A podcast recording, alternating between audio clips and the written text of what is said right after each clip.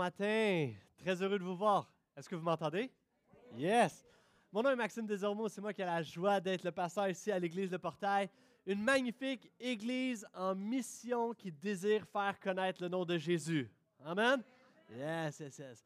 Et en parlant de se faire connaître, euh, à chaque fois que je prends l'autoroute de ces temps-ci, il y a un humoriste qui tente de se faire connaître par tous les moyens avec une affiche publicitaire et elle me surprend à chaque fois que je la vois. La voici, euh, humoriste Sugar Sammy. Il est né le divin gossant. Et il a le droit de se publiciser comme un gossant, c'est correct. Je ne veux pas te parler du divin gossant, mais bel et bien du divin enfant. OK?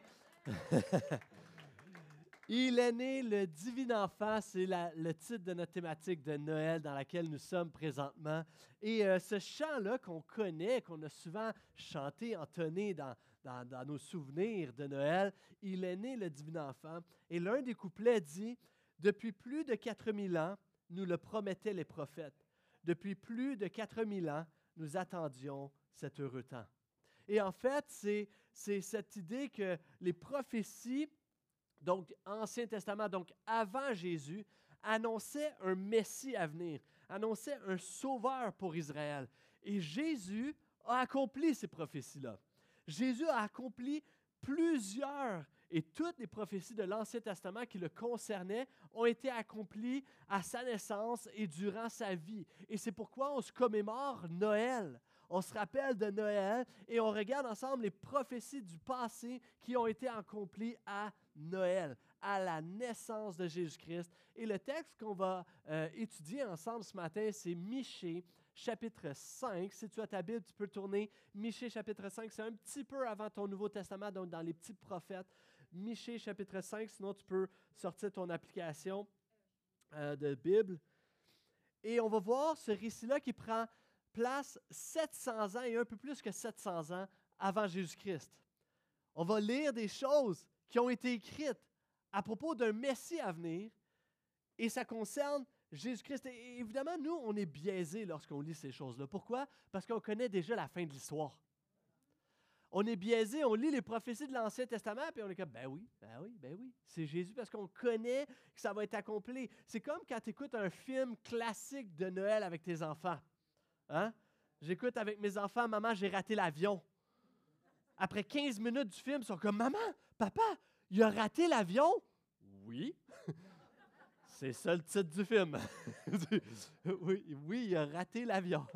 Maman, les méchants arrivent, ils sont inquiets, ils ont peur. Oui, c'est ça le film, ça va bien se passer. Ils sont inquiets. Mais pourquoi? Parce que nous, on est biaisés. Pourquoi? Parce qu'on connaît la fin du récit. Et de la même manière, parfois, on lit et on va lire Michée et on ne réalise pas que, hé, juste un instant, les choses qui sont écrites, c'est vraiment, ça va passer, ça va se passer 700 ans plus tard. Alors lisons-le comme si on n'en avait aucunement conscience. Comme si on ne savait pas que ça allait être accompli en Jésus. Mais Michée prophétise qu'on s'en a mis le Messie. Ça va être accompli en Jésus. Et ensemble, 2000, 2000 ans plus tard, on continue de se commémorer Noël de la naissance du Christ jusqu'encore à aujourd'hui aujourd'hui. Et le titre de mon message ce matin, c'est Qu'est-ce que Noël nous rappelle? On va regarder non seulement pour euh, euh, Miché, qu'est-ce qu'il est en train d'annoncer, mais pour nous, qu'est-ce que ça nous rappelle? Parce que dans le temps de Noël, on a tous des souvenirs de Noël. Hein? Noël, c'est un bon moment où on devient nostalgique. Euh, même les ados, tu as des souvenirs de Noël quand tu étais enfant.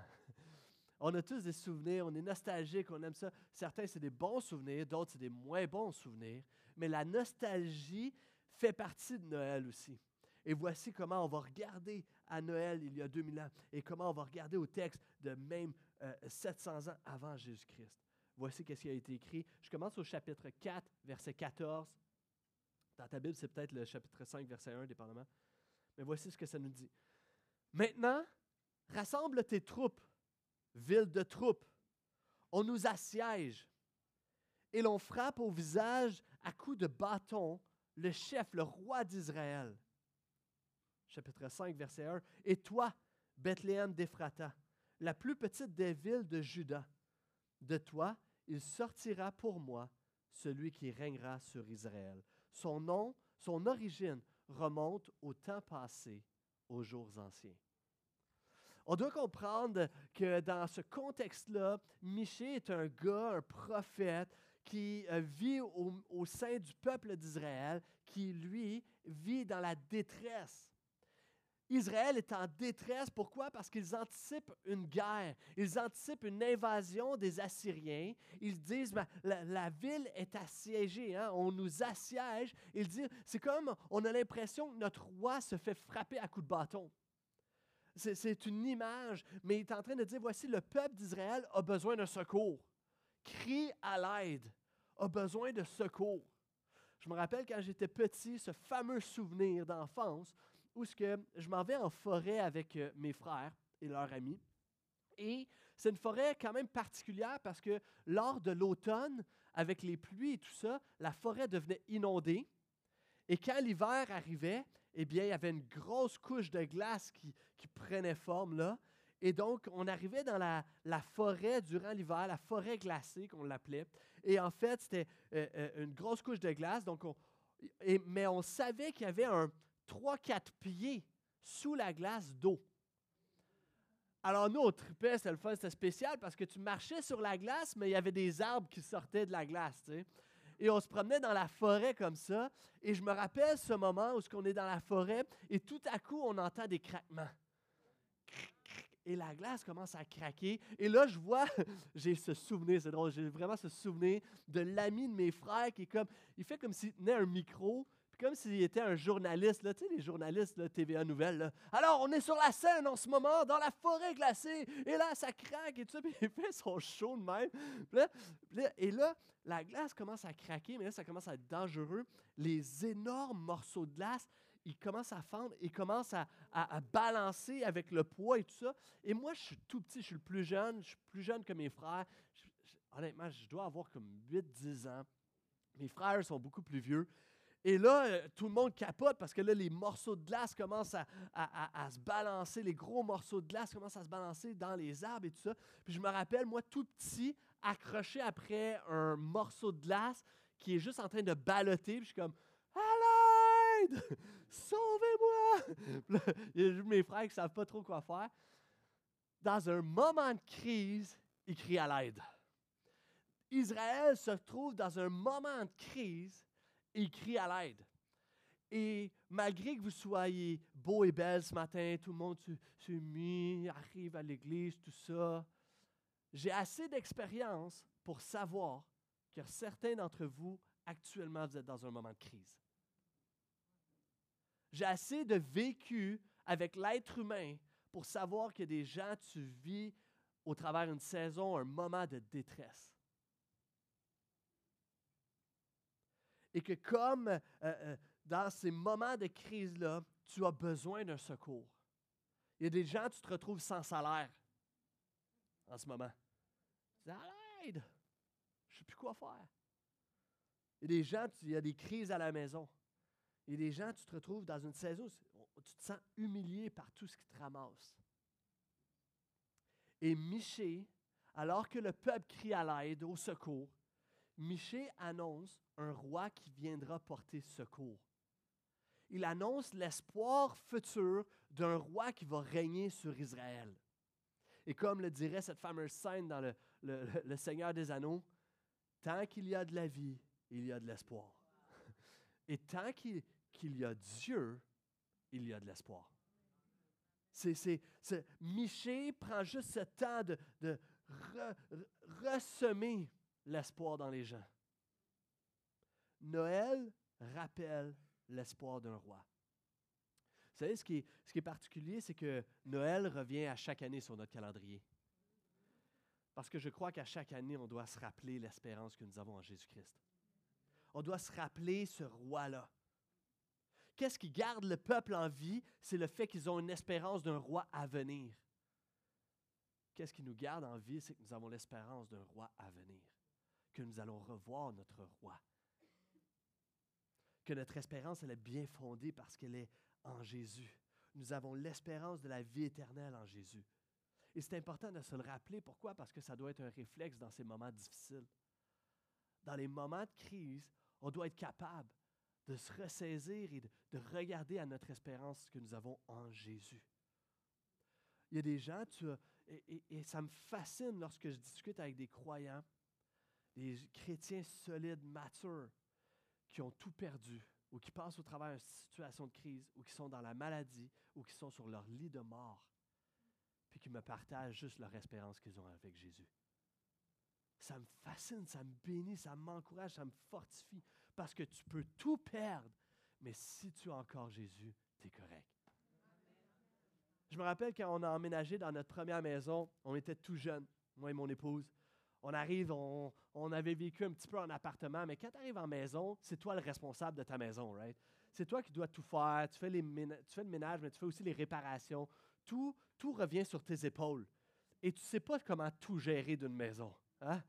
Et je me rappelle cette première fois où il y a une panne d'électricité dans la maison, ben, dans le quartier. Et donc, la maison est en panne d'électricité, tout ça. Et là, on réalise, moi, moi et mon épouse, à quel point on est dépendant de l'électricité. Hein? C'est là qu'on le réalise. Je veux juste chauffer micro-ondes. Non, OK, non, ça ne fonctionne pas. Chauffer quelque chose. Non, OK. Euh, le chauffage ne fonctionne juste pas, point. Euh, allumer une lumière, non, on ne peut pas, il n'y a pas d'électricité. Et ma femme, dans ce moment-là, panne d'électricité, je vous jure, elle me regarde et elle dit Max, on peut-tu flusher la toilette?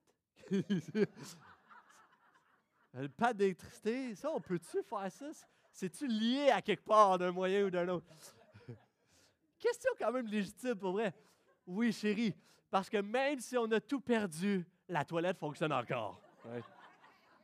Ça, c'est correct, ça, ça flush encore. La, la réalité, c'est que tu peux tout perdre, mais Jésus reste encore. Amen. Jésus est encore là. Il y a encore de l'espoir. Pourquoi? Parce que le roi est annoncé. La ville est assiégée. C'est intéressant parce qu'il il, il sème l'espoir d'une délivrance, mais cette délivrance-là n'est pas dans un roi qui amène la justice ou le roi qui va arrêter de se faire frapper puis qui va riposter. Non, leur espérance n'est pas là-dedans. Ce roi-là reçoit des insultes, l'humiliation, des coups de bâton. Ça nous dit, c'est une image, bien sûr. Celui qui reçoit les coups de bâton, mais c'est celui qui devrait tenir le bâton de la justice dans le pays. Et Michée annonce un roi qui, lui, va régner. Dans ces jours où le roi est faible et méprisé, Dieu rappelle à Michée, voici le, on ne va pas, va pas tout jeter aux poubelles. On ne va pas abandonner Israël. On ne va pas canceller l'affaire. On ne va pas discarter. Non, un jour, il y aura un roi fleurira dans toute sa beauté.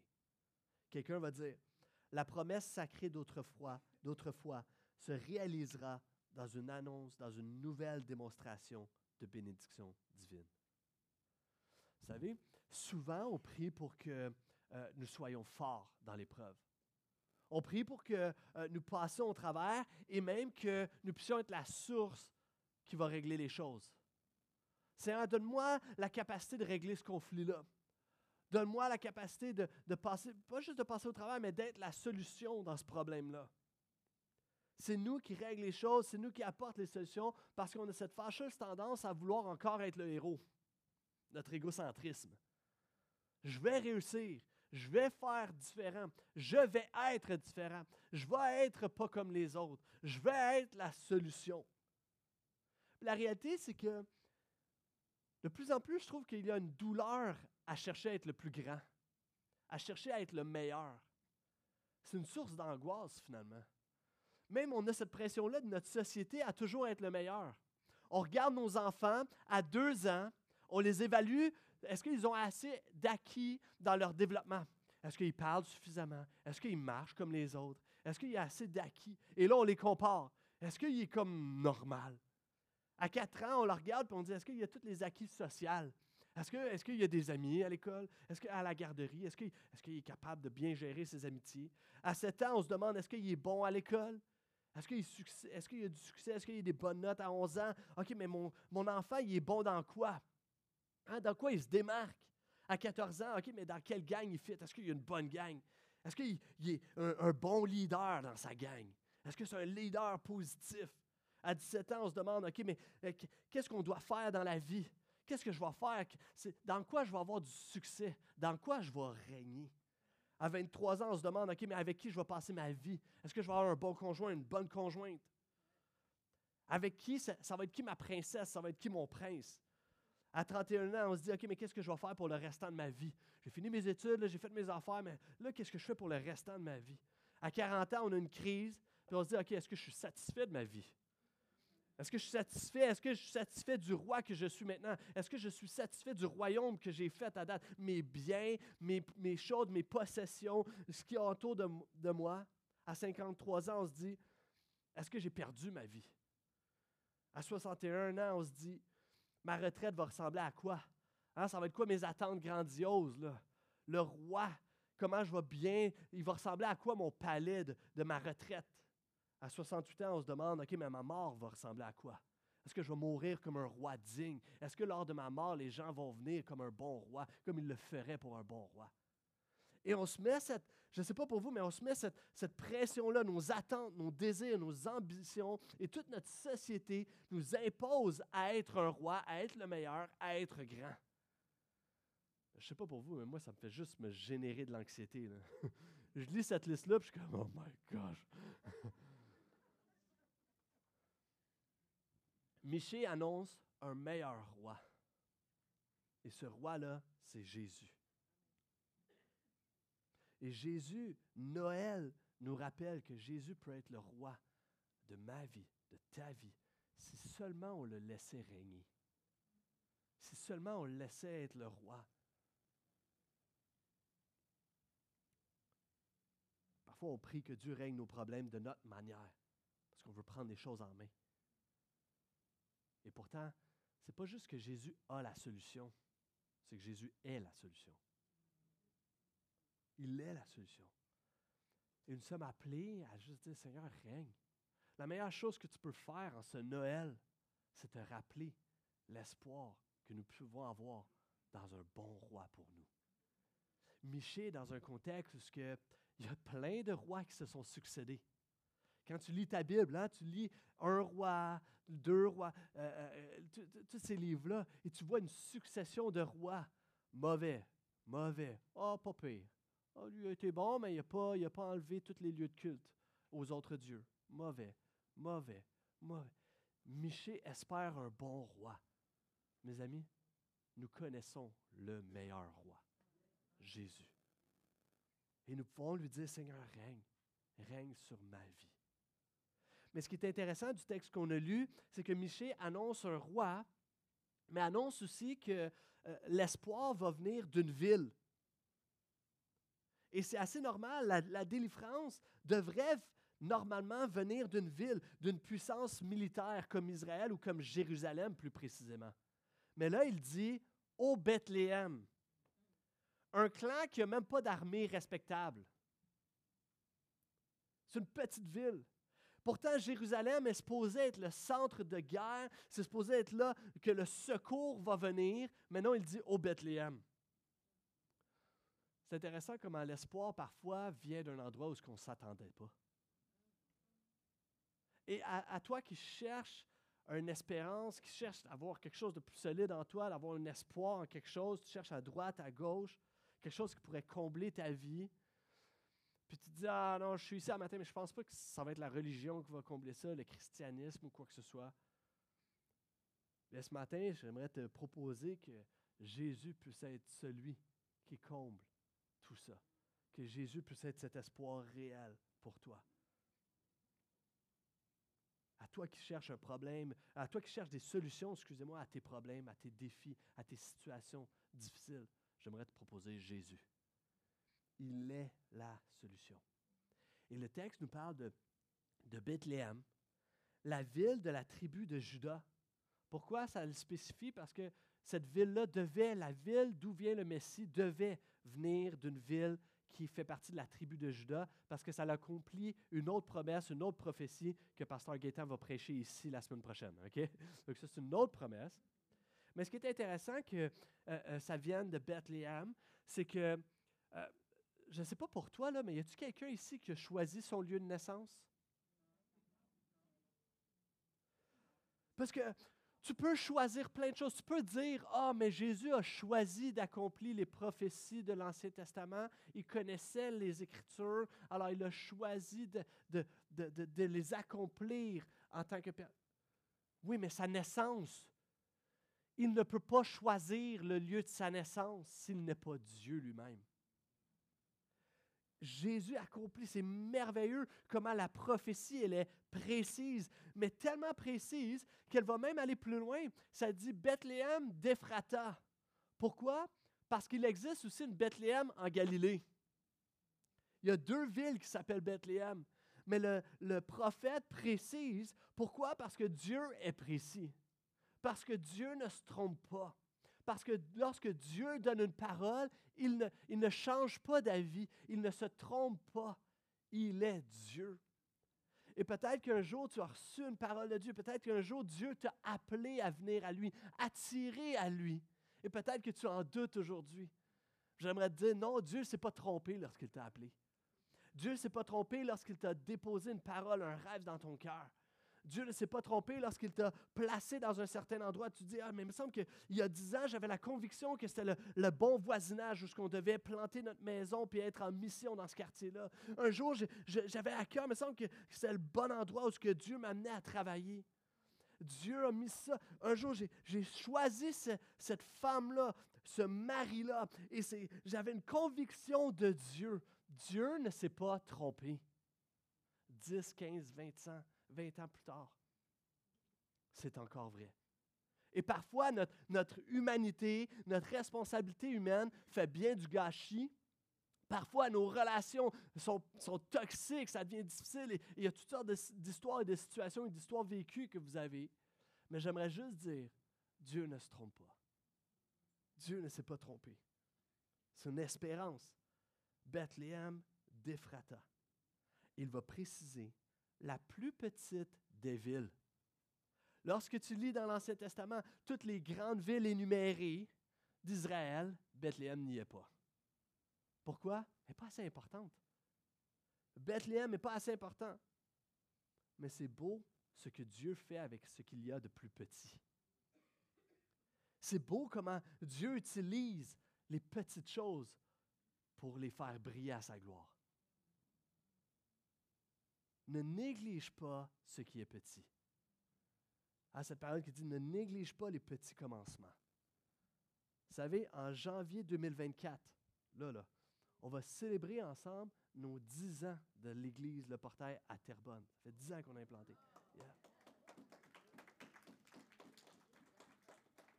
Il y a dix ans, il n'y avait pas tout ce beau monde-là, deux réunions par dimanche. Il n'y avait pas ce beau, beau bâtiment-là que Dieu nous a fait la grâce d'avoir.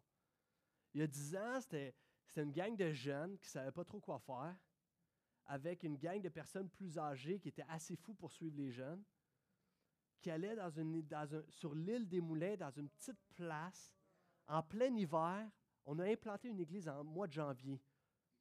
Pourquoi? Pourquoi? En pleine tempête de neige.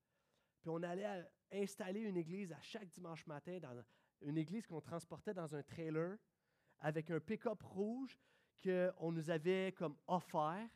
Et à chaque dimanche matin, à 5 heures du matin, j'allais chercher le pick-up pour amener le trailer, amener l'église dans le lieu où ce qu'on allait faire l'église. Je me rappelle, on partait le pick-up, puis je vous dis, tout ça était legit, là, tout ça était correct, mais on partait le pick-up euh, euh, avec littéralement un tournevis. Mais c'était légal, OK? Tout était légal, je vous le dis. Mais c'est comme, ça marchait pas l'affaire.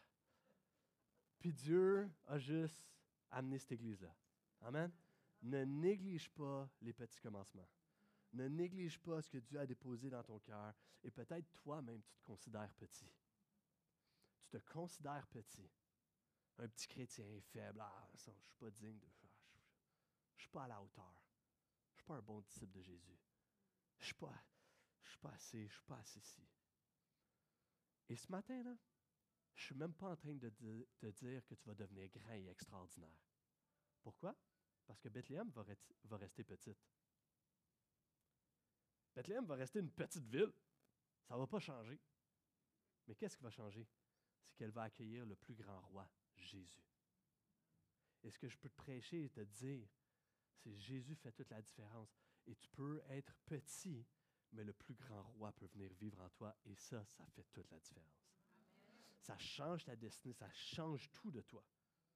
Ça t'amène à, oui, peut-être malgré ta petitesse, malgré tes imperfections, tes erreurs, malgré ton passé, maintenant ta vie peut être brillée pour sa gloire. Tu peux maintenant briller pour sa gloire. Dieu peut t'utiliser pour sa gloire. J'ai ici pour te l'illustrer. J'ai ici un fil. OK? Est-ce que vous savez c'est quoi ce fil-là? Certains le savent. Ceux qui étaient à la soirée de louange dernièrement savent. J'ai apporté cette illustration-là. C'est une corde de guitare. Maintenant, si euh, je, te demande de, juste pincer la corde de guitare, il n'y a aucun son. Ça ne sert à rien, une corde de guitare. Ça ne sert à rien tant et aussi longtemps qu'elle n'est pas accrochée à son instrument. C'est inutile, petit. Il y a des gens, tu te sens comme ça. Inutile et petit, tant que tu n'es pas accroché à ton Dieu qui donne un sens à ta vie. Amen. À Dieu qui fait toute la différence, qui t'amène à briller, à retentir pour sa gloire. Amen. Dis à ton voisin, tu es une corde de guitare. All right. Tu es une corde de guitare pour la gloire de Dieu.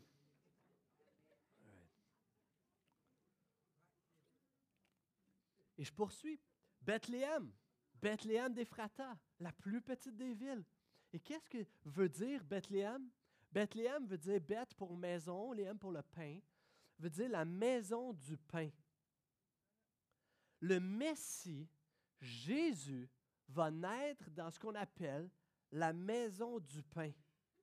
Et c'est intéressant parce que plus tard, Jésus va faire un magnifique clin d'œil à tous ses disciples et aux gens qui cherchaient à rassasier. Il y avait une foule qui cherchait à être rassasiée, qui avait besoin de quelque chose. Puis Jésus va faire un magnifique clin d'œil à justement à cette prophétie. Qu'est-ce qu'il va dire? Je suis le pain qui donne la vie. Je suis le pain quotidien, le pain qui donne la vie. Jésus peut nourrir ton âme. Jésus peut combler ta faim spirituelle. Jésus peut combler les besoins, ton besoin de nourriture spirituelle. Et à toi qui es peut-être un vieux chrétien depuis des années, j'aimerais te rappeler que Jésus est ce pain qui te nourrit quotidiennement. Ce pain qui tient ta foi en vie. Tu ferais. Élimine l'idée du jeûne. Tu ferais combien de jours sans manger? Je veux dire, on n'arrête pas de manger juste pour le fun. On a besoin de manger. Tu as besoin de nourriture. Et de la même manière, le chrétien a besoin de nourriture. Tu as besoin d'être nourri par Jésus, par sa parole, par son esprit, par sa présence. Puis non seulement ça, c'est la seule fois que je vais peut-être te dire ça. Tu n'as pas seulement besoin de, ta nourriture à chaque jour, hein? mais tu n'es même pas obligé d'attendre au lendemain matin pour manger. Tu peux même manger entre les repas. Tu peux même avoir la présence de Dieu, aller être nourri par Jésus. à chaque heure qui passe, tu peux te nourrir de lui. Aller dans sa présence, faire appel à Jésus. Tu peux manger entre les repas. Amen. Il est ce pain de vie. Et Michée annonce un roi donc à Bethléem, mais ce roi Va-t-il être un tyran ou un roi qui amène la paix? Voici ce qu'on lit, verset 2. C'est pourquoi l'Éternel délaissera son peuple jusqu'au moment où celle qui doit enfanter enfantera. Ah, Jésus n'est pas apparu comme ça. Le Fils de Dieu n'est pas apparu dans un roi ou dans un palais du jour au lendemain. Il a été enfanté. Et euh, le texte continue en disant, et où le reste de ses frères rejoindra les Israélites. Je vais y revenir lui, Jésus, ben, du moins le roi à venir, le Messie, sera bien établi. Il paîtra son troupeau, l'image du berger, revêtu de la force de l'Éternel, avec la majesté de l'Éternel, son Dieu. Et les gens de son peuple vivront dans la sécurité, car on reconnaîtra euh, désormais sa grandeur jusqu'aux confins du monde, et nous lui devrons notre paix. Michée annonce un roi qui régnera sur une nation d'un règne différent, un roi, un bon roi qui va amener la sécurité sur son peuple, la paix, la protection. Puis, je, vais, je vais en parler un petit peu, mais laissez-moi juste souligner quelque chose qui est intéressant. Le texte nous dit que euh, euh, le reste de ses frères rejoindra les Israélites. On parle des frères de qui? De Marie? On parle des Judéens. Parce que les Israélites étaient dispersés, séparés, étaient en chicane les uns avec les autres. Certains étaient exilés. Puis ils avaient cette espérance qu'un jour, l'unité allait revenir, qu'ils allaient se rassembler, qu'il allait avoir une réunion de toutes les tribus d'Israël. Ils avaient l'espoir de retrouver un Israël fort, uni, les, les tribus du nord et les tribus du sud ensemble. Jésus offre cet espoir. Pourquoi? Voici ce que Paul nous dit en Éphésiens chapitre 2, verset 14. Écoute bien, je, vais le lire, OK? Écoute bien. Paul chapitre 2, verset 14, et remarque comment il commence. Car nous lui devons notre paix. Il parle de Jésus. C'est intéressant. Il fait directement écho à ce texte-là. Michée dit, et nous lui devrons notre paix.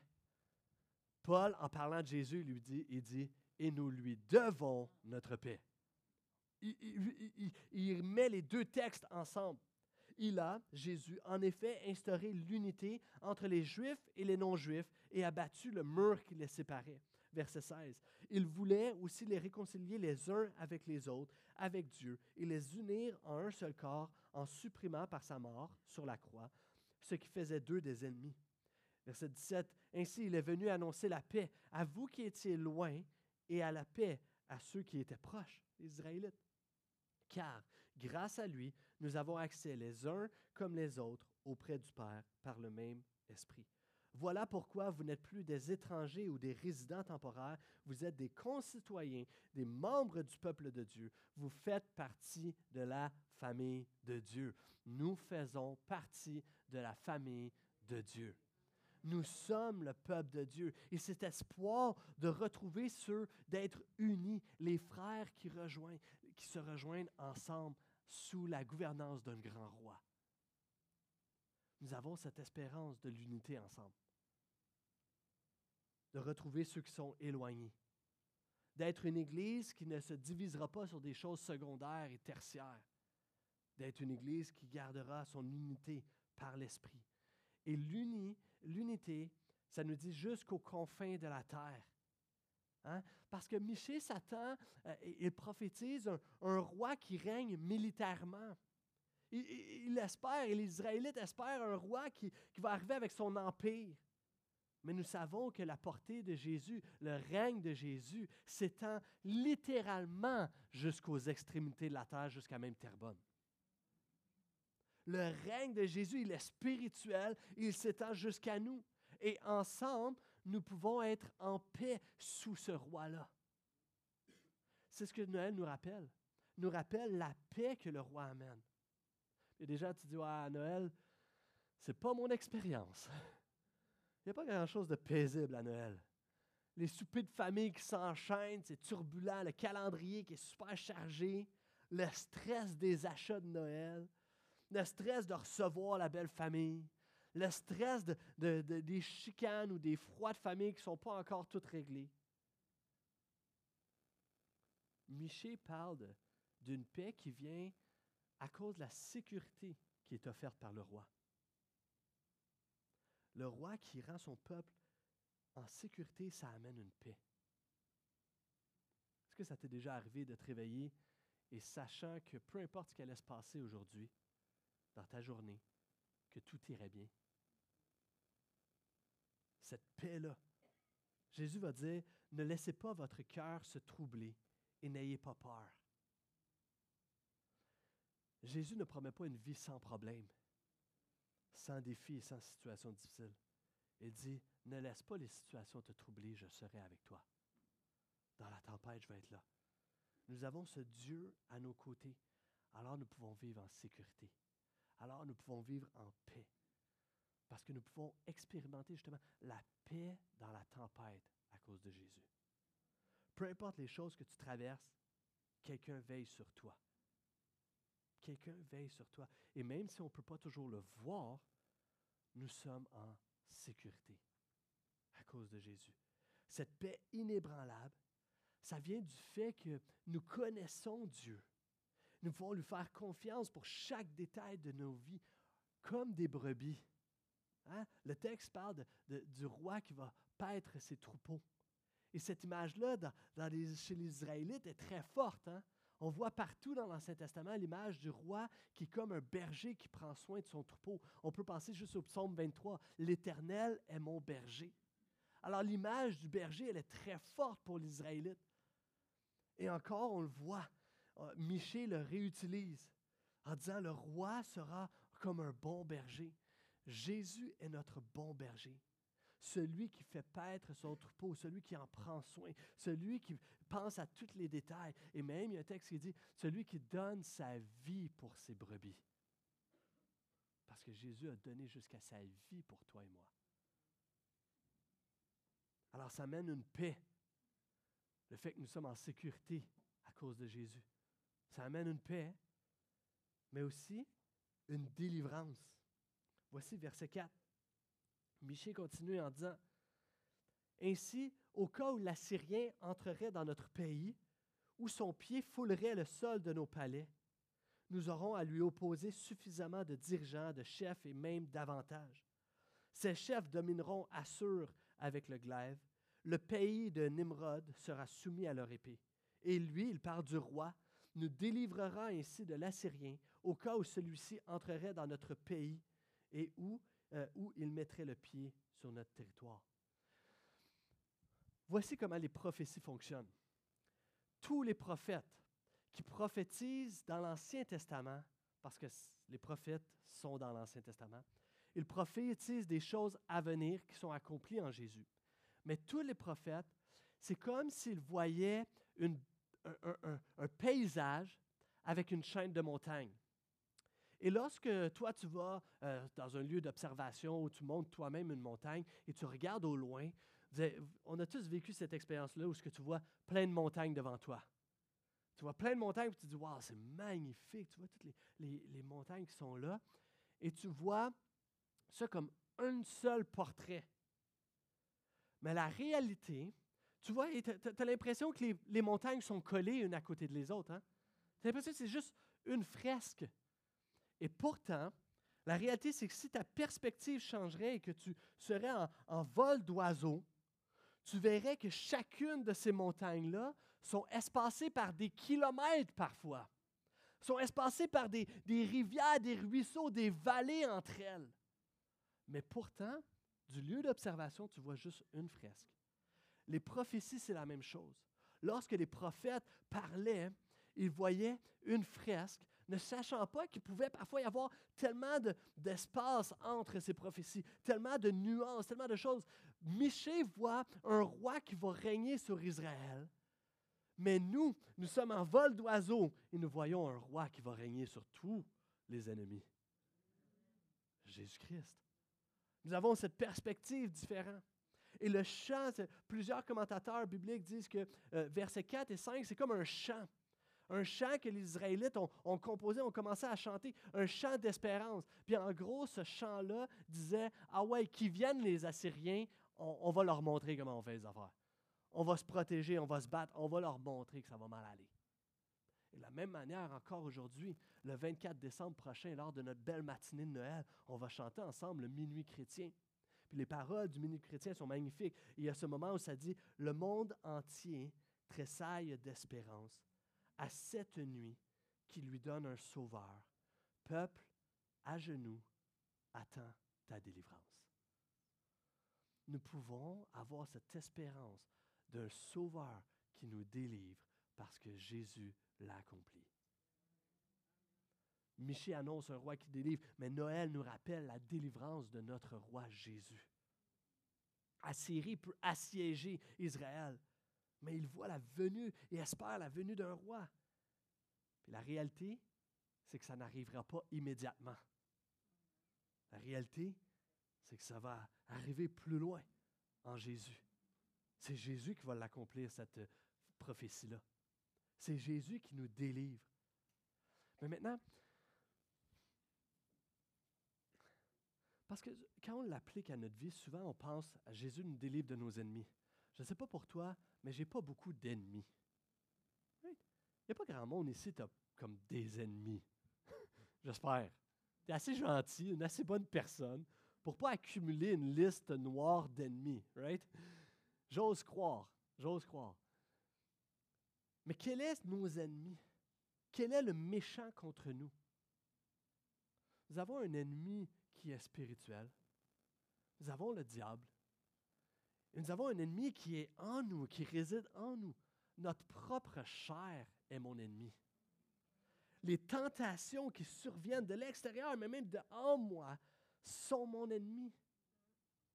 Alors comment Jésus peut-il me libérer de mon ennemi, de mes ennemis?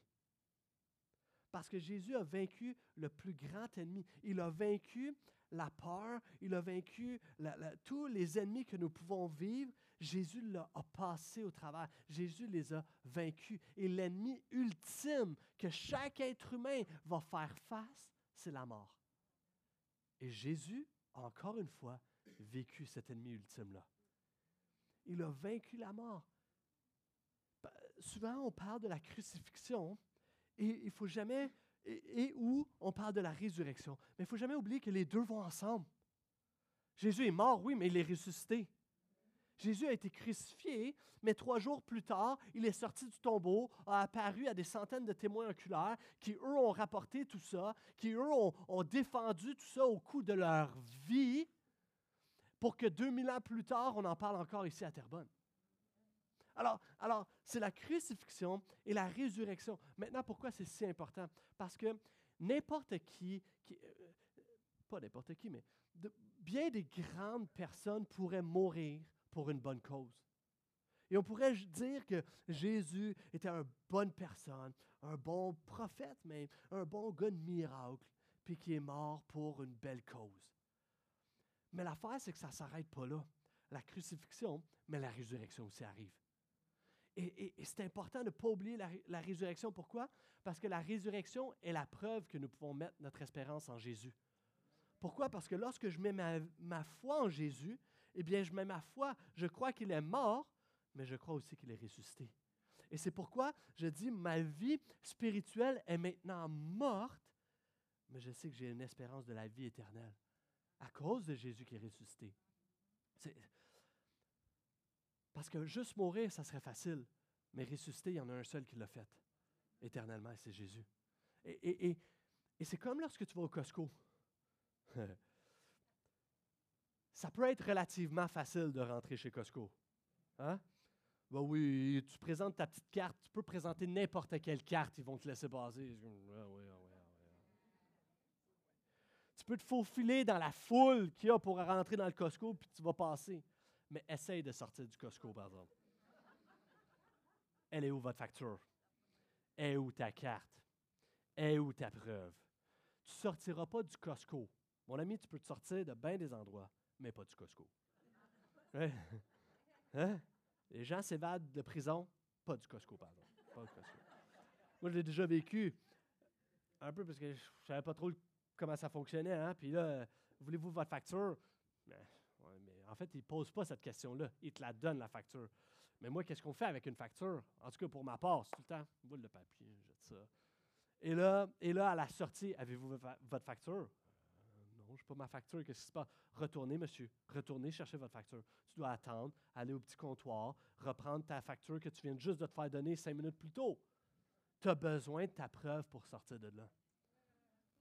La résurrection de Jésus est notre preuve qui nous amène à sortir de la mort est notre preuve qui nous permet que lorsqu'un jour on va, on va être dans la mort ensevelie, nous allons nous relever et avoir la vie éternelle parce que nous croyons en Christ qui est mort pour nous. Jésus est ta facture du Costco. Amen.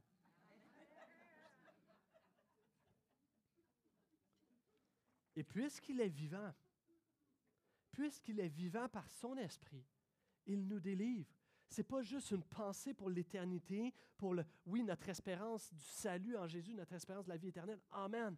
Mais c'est plus encore que ça. Dans ton quotidien, Jésus veut te délivrer. Jésus peut te délivrer. Jésus, il est la solution. te délivrer de tes peurs, de tes troubles, de tes...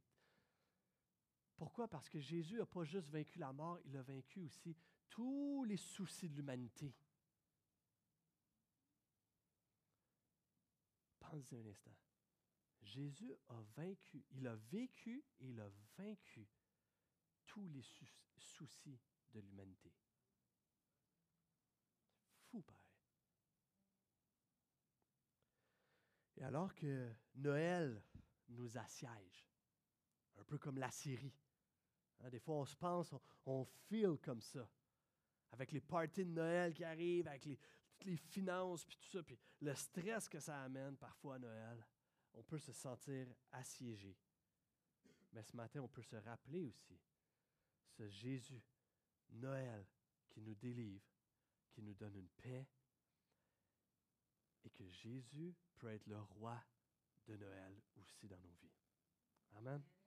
Est-ce qu'on peut se lever ensemble? Dans quelques instants, on va retourner dans la louange, on va célébrer Jésus. J'aimerais euh, vous partager ce, dernier, euh, cette dernière image. Euh, vous savez, il y a beaucoup de symboles qui nous rappellent Noël. Hein? Je prenais ma marche, en fait, semaine, je prenais ma marche avec mon, ma chienne dehors. Je regardais toutes les décorations dehors de, de Noël. Puis, on a peut-être le gros bonhomme avec la grosse barbe blanche a peut-être remplacé le petit bébé dans une crèche.